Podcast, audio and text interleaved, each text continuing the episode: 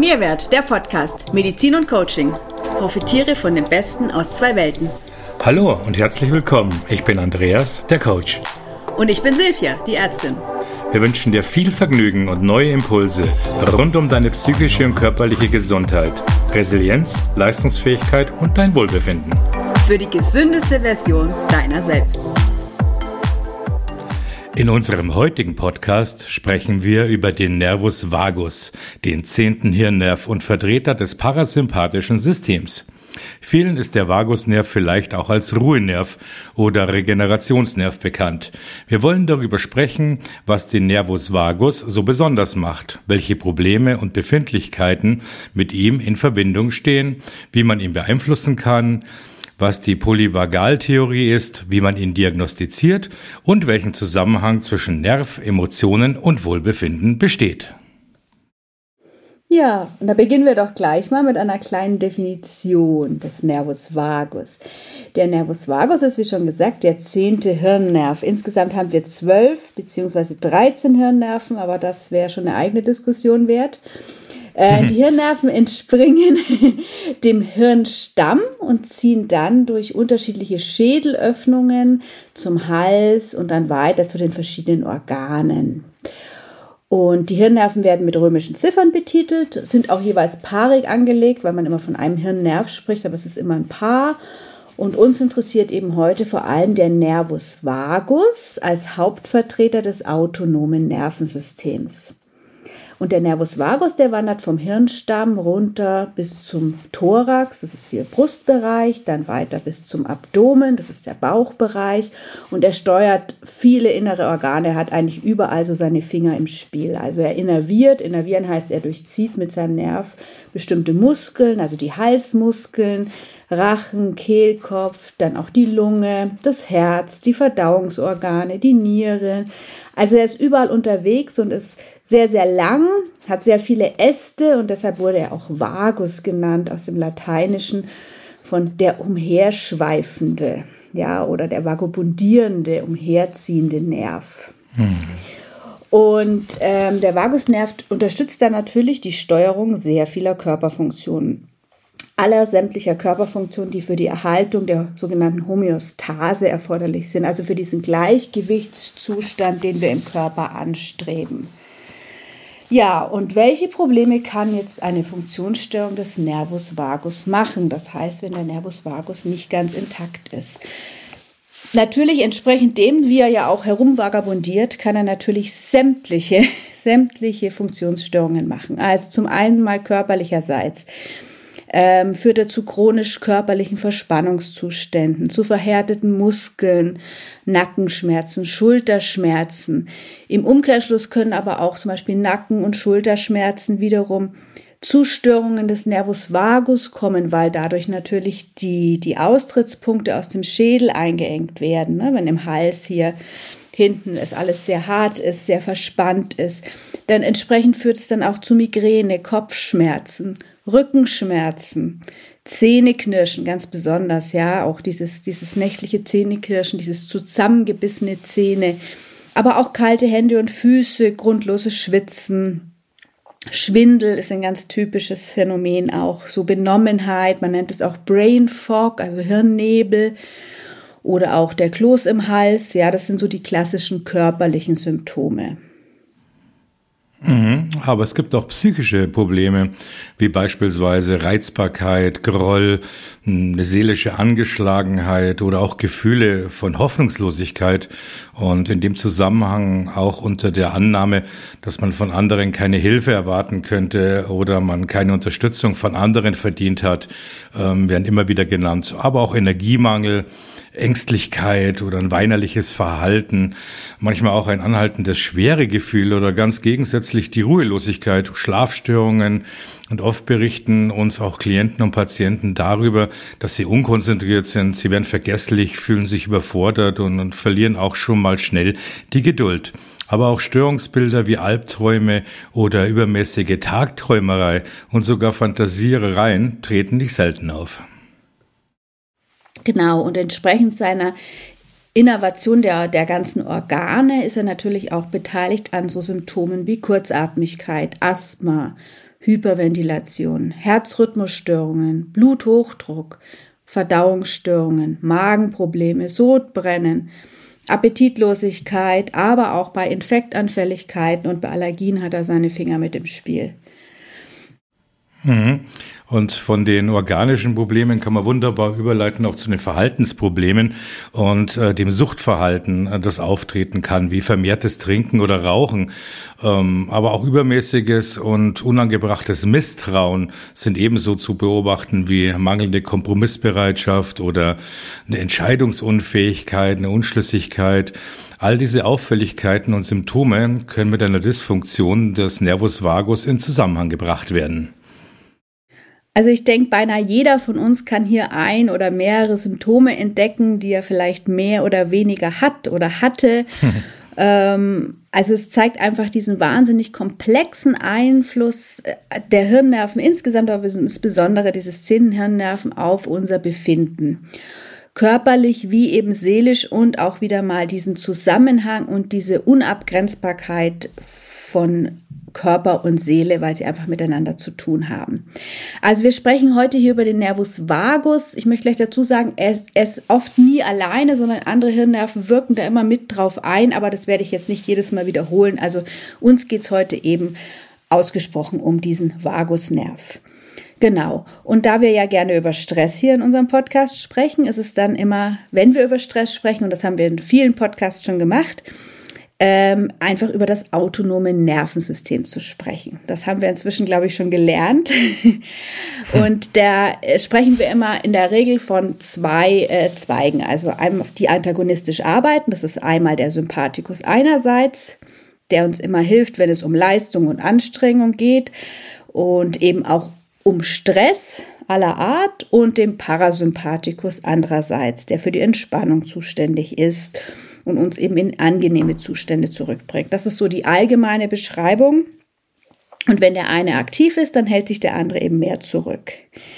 Heute wollen wir ja etwas tiefer einsteigen und da möchte ich auf die, ähm, auf die sogenannte Polyvagaltheorie eingehen, eine etwas neuere Theorie, wobei so neu ist sie auch nicht mehr. Die wurde bereits 1995 vom amerikanischen Wissenschaftler Stephen Porges äh, entdeckt sozusagen und die zeigt eben auf, dass der Vagusnerv nicht nur aus einem Anteil besteht, sondern aus zwei. Also er hat zwei Äste, zwei große Äste, einen vorderen und einen hinteren Anteil. Und dass diesen Anteilen eben unterschiedliche Funktionen zuteil werden. Wir sprechen also nicht wie allgemein von zwei Bahnen, also Sympathikus und Parasympathikus, sondern in dem Fall sprechen wir eigentlich, wenn wir genau sind, von drei neuronalen, neuronal ist immer den Nerven zu tun, also von drei neuronalen Bahnen des autonomen Nervensystems. Also vom vorderen, sogenannten anterioren Ast, vom hinteren, sogenannten posterioren Ast und vom uns bekannten Grenzstrang Sympathikus. So, ich hoffe, das war jetzt meiner Übersicht soweit klar. Wollen wir mal ein bisschen genauer drauf eingehen. Also der vordere Ast des Vagus, das ist so der, den wir eigentlich anstreben, ja. Der ist für positive Entspannungszustände zuständig und eben auch für das soziale Engagement und für soziale Zugewandtheit und den Betrieb des Kommunikationssystems. Also er ist sozusagen unser soziales Nervensystem. Er unterscheidet sich vom hinteren Strang allein schon mal physiologisch, nämlich dadurch, dass er myelinisiert ist. Myelinisiert heißt, wer in Bio aufgepasst hat, hat eine isolierende Schicht, die um den Nerven rumgeht. Kannst du dich da noch erinnern, Andi, dran? Myelinscheiden lernt man in Vage. Bio. Ja, ja, also er ist myelinisiert, dadurch kann er schneller reagieren, ja, weil die Reizleitung wird da immer übersprungen, geht schneller. Ist nicht so wichtig, aber das ist mal schon ein Unterschied. Ja, und zum vorderen Vagusast gehören beispielsweise auch wiederum die Emotionen. Ähm, und zwar die Emotionen wie Freude, Zufriedenheit und Liebe. Und das drückt sich natürlich auch wunderbar im positiven Verhalten bei unseren sozialen Aktivitäten mit Freunden und Angehörigen aus. Im, ja, im, im Normalzustand steht dieser Ast des Vagus zur Verfügung. Er ist aktiv und äh, wenn er aktiv ist, dann finden wir uns oder befinden wir uns in einem wünschenswerten Zustand von sozialer Zufriedenheit. Das fördert wiederum und unterstützt unsere sozialen Verhaltensweisen und somit auch die Zusammenarbeit mit anderen, was ja unterm Strich eigentlich auch das ist, was fürs Überleben wichtig ist. Miteinander zu sprechen, zu singen, zu essen, zu kommunizieren. Und im Zustand von Kontakt und Kommunikation können wir also kreativ, positiv, produktiv und auch sehr glücklich sein. Sehr schön gesagt. Voraussetzung hierfür ist, dass wir uns in unserer Umgebung sicher und geschützt fühlen. Also frei von Bedrohung, Gefahr, frei von unnötigen Sorgen und dass wir körperlich gesund sind. Wenn all das zutrifft, dann sollten wir normalerweise ein sozial zugewandtes Verhalten zeigen. Wenn das nicht so ist, wenn wir also bedroht werden oder wenn wir uns in Gefahr wähnen, dann stellt unser ähm, autonomes Nervensystem die Aktivität des vorderen Vagusastes ein und greift dann auf eine frühere primitivere Reaktion aus der Evolution zurück, entweder auf die Aktivität des sympathischen Grenzstrangs und somit auf Kampf und Flucht, um die Bedrohung zu bewältigen oder um zu fliehen und um zu vermeiden, und dann fährt der vordere Vagus entsprechend runter und natürlich ist auch unsere Kommunikationsfähigkeit dann stark eingeschränkt. Da wird nicht mehr so viel geredet. Und wenn die Situation so extrem ist, dass Kampf und Flucht, und jetzt wird spannend, kein Ausweg mehr ist, dann wird der hintere Ast aktiv. Und es folgt Rückzug, Distanzierung, Stilllegung also was im schlimmsten Fall dann bei uns jetzt in diesem Fall heute einem Burnout entsprechen würde. Ja, also man nimmt an, dass dieser hintere Vagus sehr am Burnout, am, Endstadium des Burnouts mit beteiligt ist. Also der hintere Strang ist, ist für Verlangsamung, Abschaltung oder auch depressives Verhalten verantwortlich. Und er ist uns, also evolutionär ist es der ältere Ast, ja, also der, der war schon davor da und kommt eben dann zum Einsatz, wenn davor gar nichts mehr, also alle anderen vorherigen Lösungsmuster versagt haben. Und äh, die Säugetiere, und da gehören wir halt dazu, reagieren dann mit Immobilisation, das heißt dem sogenannten Freeze-Zustand. Und teilweise dann auch, wenn wir im Freeze-Zustand sind, mit so Dingen wie Entleeren des Magen-Darm-Trakts, was auch erklärt, dass einige Patienten Patientinnen, das kennt vielleicht auch mancher, wenn man im Stress sehr rasch auf Toilette muss. Thema Reizdarm hatten wir ja letztens. Und das spricht alles für einen überaktiven dorsalen, also hinteren Ast, äh, ja, eine Aktivität des hinteren Astes des Nervus vagus. Wie schon gesagt, der ist nicht myelinisiert. Ähm, entwicklungsgeschichtlich ist er älter, also ist der älteste Anteil, den wir haben und ist auch typisch für Reptilien. Daraus hat sich das so ein bisschen, also das heißt ein bisschen, daraus hat sich entwickelt. Und die Reptilien haben spannenderweise auch keinen vorderen Ast. Ähm, ja, finde ich eigentlich ganz interessant, denn was machen Reptilien bei Stress dann? Hm, Reptilien, feines Beispiel. Ja, was machen Reptilien bei Stress? Sie verfallen in einen sogenannten Freeze-Modus. Das heißt, sie stellen sich erstmal tot. Und das ist quasi der Versuch, äh, den Stress erstmal parasympathisch abzubauen.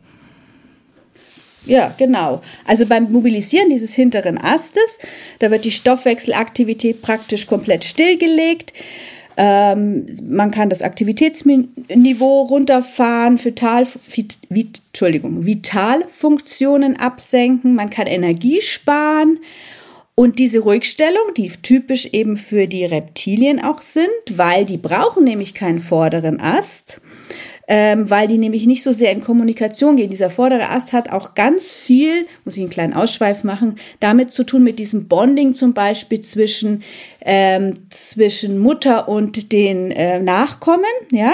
Und das ist zum Beispiel bei den Reptilien nicht, weil die legen nur ihre Eier und gehen dann. Das fand ich ganz spannend, mhm. habe ich auch gelesen. Ja? Deshalb brauchen die den gar nicht, haben sie auch nicht. Und beim Menschen gibt's diese Ruhigstellung aber eben auch und äh, diese Immobilisierung. Und ähm, das ist eben Angst. Wir haben Angst, aber tun nichts mehr. Ja, also wir sind wie gelähmt und wir können nicht mehr vor der Gefahr weglaufen, sondern wir geben auf. Kennt man ja auch. Ne? Und dafür ist eben dieser dorsale Ast verantwortlich. Ganz spannend ist jetzt aber auch, es gibt ja auch eine Immobilisierung ohne Angst. Und daran ist auch der hintere Schaltkreis beteiligt. Aber in dem Fall äh, kann er sich verbinden mit dem vorderen Vagus, der ja auf Kommunikation ausgerichtet ist. Also es entsteht ein sogenanntes Hybrid, ja, und in diesem Zustand fühlen wir uns sicher und entscheiden uns für eine relative Immobilisierung. Also zum Beispiel im vertrauten Umgang mit einem, mit unserem Partner, mit einem Menschen, den wir mögen. Also wenn wir uns zum Beispiel richtig entspannt fallen lassen können, dann sind beide aktiv und kommunizieren miteinander. Hm, fein. Ja, somit liefert uns die Polyvagaltheorie noch eine weitere Dimension zum Verständnis des autonomen Nervensystems, weil es reguliert ja neben der Funktion der inneren Organe auch unsere emotionalen Zustände und äh, somit auch letztendlich unser Verhalten. Und so gibt es uns auch wirklich tolle Diagnosemöglichkeiten und Erklärungen bis hin zur Traumaentstehung, was sehr, sehr spannend ist und aufschlussreich. Sehr interessant ist auch in dem Zusammenhang, wenn der hintere Vagusast, also beispielsweise chronisch aktiv ist, dann prägt sich das im psychischen Bereich beispielsweise durch depressive Gefühle oder auch durch, durch Rückzug, ja, durch Einigelung, Verlust der Freude oder auch Störungen des, des normalen Essverhaltens. Es kommt dann im Umkehrschluss zu Verdauungsproblemen, zu einem niedrigeren Energielevel und Gefühlen wie Trauer, Lustlosigkeit, Apathie, Rastlosigkeit und eventuell fehlt sogar die Zielgerichtetheit und man erlebt den Patient, die Patientin als lethargisch. Und auf körperlicher Ebene, wenn der hintere Vagusast äh, aktiv ist, heute habe ich Sprachprobleme, ist glaube ich zu spät, hm. Ähm, dann leiden die Patienten oft an wandernden Schmerzen, auch was ganz Typisches. Also wenn, äh, wenn Patienten in die Praxis kommen und sagen, ja, ich habe Schmerzen mal hier, mal da, mal dort, das ist immer ein Hin Hinweis auf das äh, parasympathische System, dass da eine Fehlfunktion ist.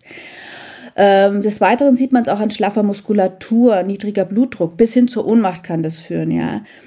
Ähm, und wie wir vorhin schon gesagt haben, in extremen Fällen eben zum Kontrollverlust des Blasenmuskels oder des Schließmuskels ja, das ist ganz wichtig, gerade bei Reizdarm. Das wird oft übersehen, dass da der Vagus einfach seinen Anteil dran hat. Rückzug hatte Andi, glaube ich, auch schon gesagt. Und ähm, bei der Aktivierung des hinteren Vagus ist es eben auch so, dass die Durchblutung des Stirnlappen des Gehirns, also des vorderen Anteils des Gehirns, ebenfalls eingeschränkt ist, ja. Und vorne am Stirnlappen befindet sich der Sitz unserer höheren Funktionen. Also die Stirnlappen gelten als Teil des Gehirns, der den Menschen eben ausmacht und an der Funktion von Sprache und Wille beteiligt sind. Und da wird einfach eine Mangeldurchblutung festgestellt, wenn der zu aktiv ist. Also ich finde, wir bekommen durch diese Differenzierung, durch diese Betrachtung des Vagus nochmal so ein viel umfassenderes Bild des autonomen Nervensystems und kann auch viele äh, Symptome gut erklären und somit natürlich auch, ähm, wie man ihn dann behandelt und diagnostiziert. Ja. Ja, Absolut. Aber vor der Behandlung steht die Diagnose und äh, da frage ich dich jetzt mal, gibt es eigentlich Möglichkeiten und wenn ja, welche habe ich eigentlich, die Funktion des autonomen, autonomen, jetzt, jetzt hast du es auf mich übertragen. Genau, jetzt habe ich los. Super. Also habe ich eigentlich Möglichkeiten, äh, die Funktion des autonomen Nervensystems äh, zu überprüfen oder gibt es da gar keine? Doch, also wir haben da sehr viele und sehr gute Möglichkeiten. Ähm, das erste und, und relativ einfachste, aber eines der wichtigsten Dinge finde ich einfach die Blickdiagnose. Allein durch Beobachten des Gegenübers kann ich schon sehr, sehr viel erfahren. Ja, ich sehe am Blick, ob der zugewandt ist. Ich sehe, wie die Gesichtsmuskulatur ausgeprägt ist, der Augenkontakt, ob der gehalten werden kann ähm, wie die Muskulatur ist, ne? wie, der, wie, der ganze, wie das ganze Auftreten ist und so weiter. Da kann ich wirklich schon sehr, sehr viel sehen. Das ist immer das Erste. Äh, dann natürlich anhand der Anamnese, die wir ja immer machen, und sehr ausführlich machen, das heißt anhand der Beschwerden und anhand der Betrachtung aller Organsysteme, wenn man da gut nachfragt, kann man schon sehr, sehr viel erfahren und, und auch sehr, sehr vieles ähm, schon diagnostizieren. Dann kann man natürlich die Hirnnerven alle äh, ähm, untersuchen, also ganz klassisch. Da gibt es ganz klassische, für jeden einzelnen Hirnnerv ganz klassische Untersuchungsmethoden ähm, mit so Sachen wie in den Mund reingucken und so weiter. Ähm, also das auf alle Fälle mache ich immer bei jedem Patienten und ähm, wer viel Übung hat, kann auch an der Pulsqualität, also wenn ich den Puls fühle, ähm, abhängig vom Ein- und Ausatmen an der Qualität des Pulses sehr, sehr genau spüren, welcher Anteil da aktiv ist. Das braucht aber ein bisschen Übung. Da kommt mir die chinesische Medizin zugute, weil wir da Pulsdiagnostik machen. Ist aber auch sehr, sehr spannend. Ja, und das Ganze wird dann aber natürlich objektiviert und dafür ähm, ziehen wir dann die sogenannte Herzratenvariabilitätsmessung heran, über die haben wir ja auch schon gesprochen. Hier kann ich dann vor allem den vorderen Vagus und seine Aktivität beurteilen und äh, die messen wir ja immer bei unseren äh, Patienten, Patientinnen in der Stressmedizin sowieso. Und da kann ich auch schon sehr frühzeitig, wenn sich noch nicht so abzeichnet, einfach Störungen erkennen und werde schon mal frühzeitig darauf aufmerksam gemacht, dass da was außer, außer der Reihe los ist, ja. Also ein, ein aktiver, gut funktionierender Nervus vagus steht einfach in unmittelbaren Zusammenhang mit Gesundheit und ist daher in jedem Bereich sinnvoll zu betrachten und zu therapieren. Ja, Therapie ist ein schönes Stichwort. Magst du unseren Zuhörerinnen da mal einen kleinen Einblick schenken, wie das bei uns oder bei dir mit den Therapien aussieht diesbezüglich? Also meine absolute Lieblingstherapie und ich finde, die sollte eigentlich jedem zugutekommen, wirklich, weil es einfach äh, an allen beteiligt ist, ja.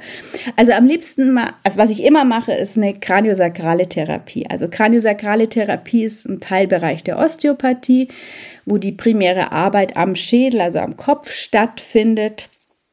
Da kann man mit bestimmten Techniken Membranspannungen am Schädel lösen Bewegungseinschränkungen zwischen den einzelnen Schädelknochen lösen und einfach eine Verbesserung der Zirkulation des Liquors herbeiführen. Das ist der, also der Liquor ist die Flüssigkeit, die wir in Gehirn und Rückenmark haben. Wird auch Cerebrospinalflüssigkeit genannt. Ist noch nicht kompliziert genug heute, ne? Und dazu muss man wissen, dass die Nervenzellen des Gehirns und des Rückenmarks werden nicht direkt durchblutet, sondern sie werden eben von diesem umgebenden Liquor Liquorpunktion kennt man ja, ne? Wird das mit äh, Nährstoffen versorgt und auch darüber werden die Abfallstoffe abtransportiert. Und dieser Liquor sollte ähm, also gut fließen praktisch in diesem Gehirn und Rückenmark und er sollte sich im Idealfall alle vier Stunden erneuern. Aber wenn wir so ähm, Studien haben und Untersuchungen machen, dann sehen wir, dass es eben bei fast allen Menschen eigentlich max so zwischen sechs und acht Stunden die Erneuerung stattfindet, ja. Und äh, das Ziel ist eigentlich, diese, diese Liquorregeneration zu, äh, also zu verkürzen, das heißt auf diese vier Stunden. Und das kann man eben auch mit diesen Techniken machen. Und je besser das eben funktioniert, desto besser ist auch die Versorgung des Vagus. Und das gelingt eben durch die kraniosakrale Therapie.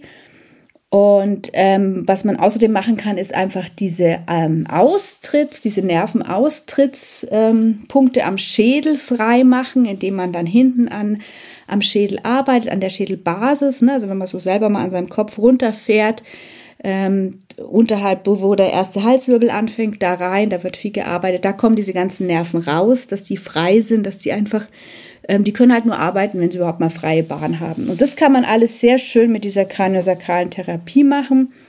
Und das ist ein fester Bestandteil bei uns, sowieso in der Stressmedizin, um, um da eine optimale Funktion zu schaffen.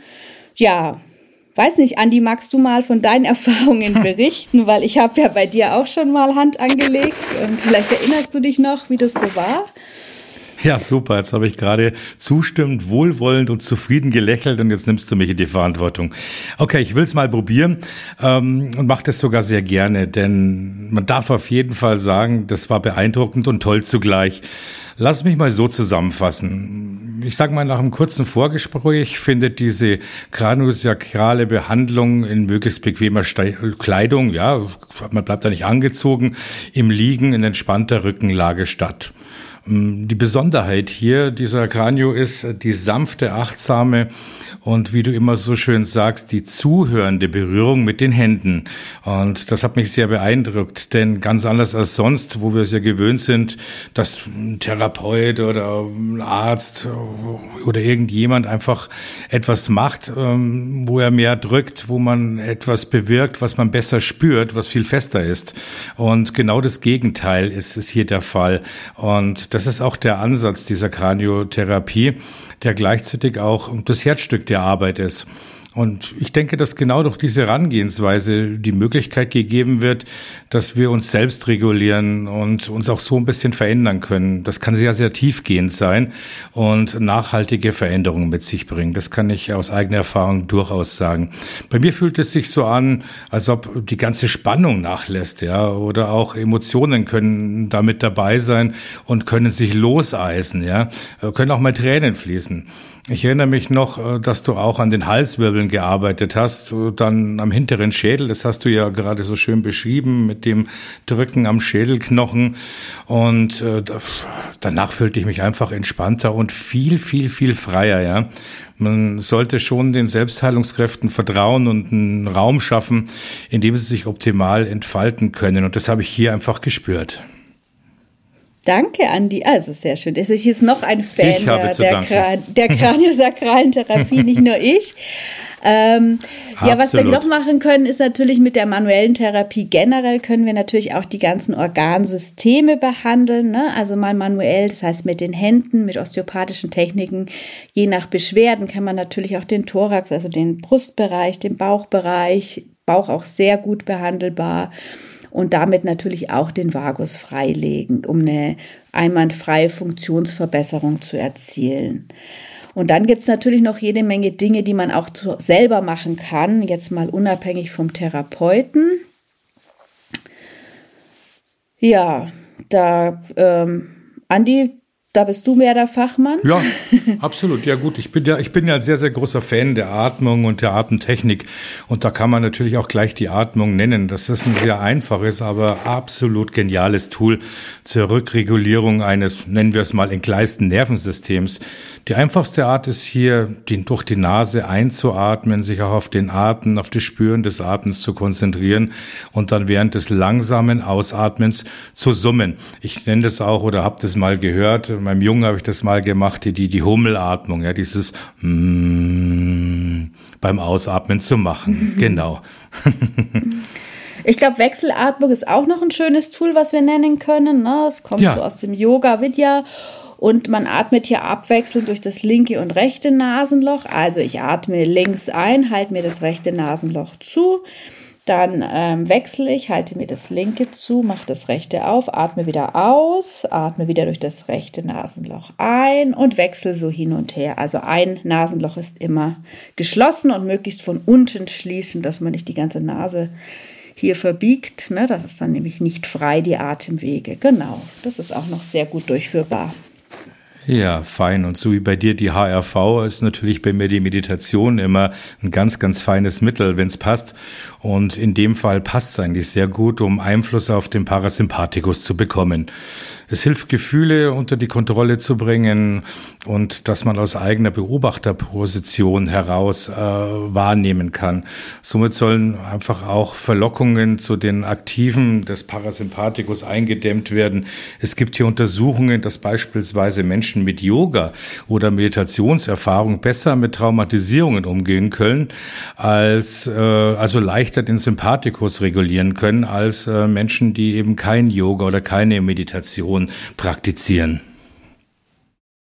Ja, und ganz pragmatisch hilft auch zum Beispiel das Gesicht mit eiskaltem Wasser waschen, ja. Das stimuliert auch den Nervus vagus und ist vielleicht auch ein Tipp für, für einen akuten, stressreichen Moment. also das hilft äh, so kurzfristig sehr gut. das, das stimmt. Aber auch Singen und Reden und alles, was eigentlich die Stimmbänder stimuliert, ist hier super hilfreich.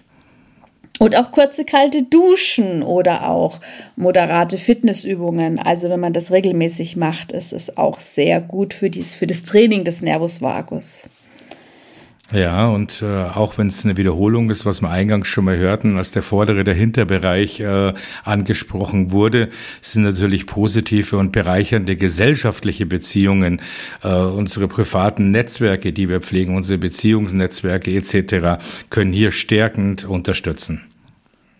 Ja, und in der Praxis, also vor Ort bei uns hier in der Praxis, haben wir natürlich die Möglichkeit, also wir machen immer eine Ausgangsmessung des autonomen Nervensystems der Aktivität, eben durch die HRV-Messung und können dann eben durch Messungen im Verlauf der Therapie und durch bestimmte Biofeedback-Methoden das Ganze überwachen und auch sehen, wie sich der ähm, Vagus praktisch regeneriert, wie er sich verbessert, wie er gestärkt wird. Natürlich, je nach Bedarf, nutzen wir in der Praxis jetzt auch noch bestimmte Infusionen, Nahrungsergänzungsmittel und andere Dinge. Aber ich glaube, das würde jetzt hier äh, den Rahmen sprengen des Podcasts. Das ist dann sehr individuell. Ja, das denke ich leider auch. Äh, das Thema ist so groß, so komplex und auch so wunderbar. Und man kann den Nervus vagus ja auch wunderbar stimulieren und unterstützen. Das ist vielleicht auch mein Thema für einen anderen Podcast, oder? Den wir mal ja. machen könnten eigentlich sicherlich spannend. Also wenn sich jemand interessiert, einfach eine Nachricht schreiben und wenn wir da was hören, nehmen wir das sehr, sehr gerne dankbar auf.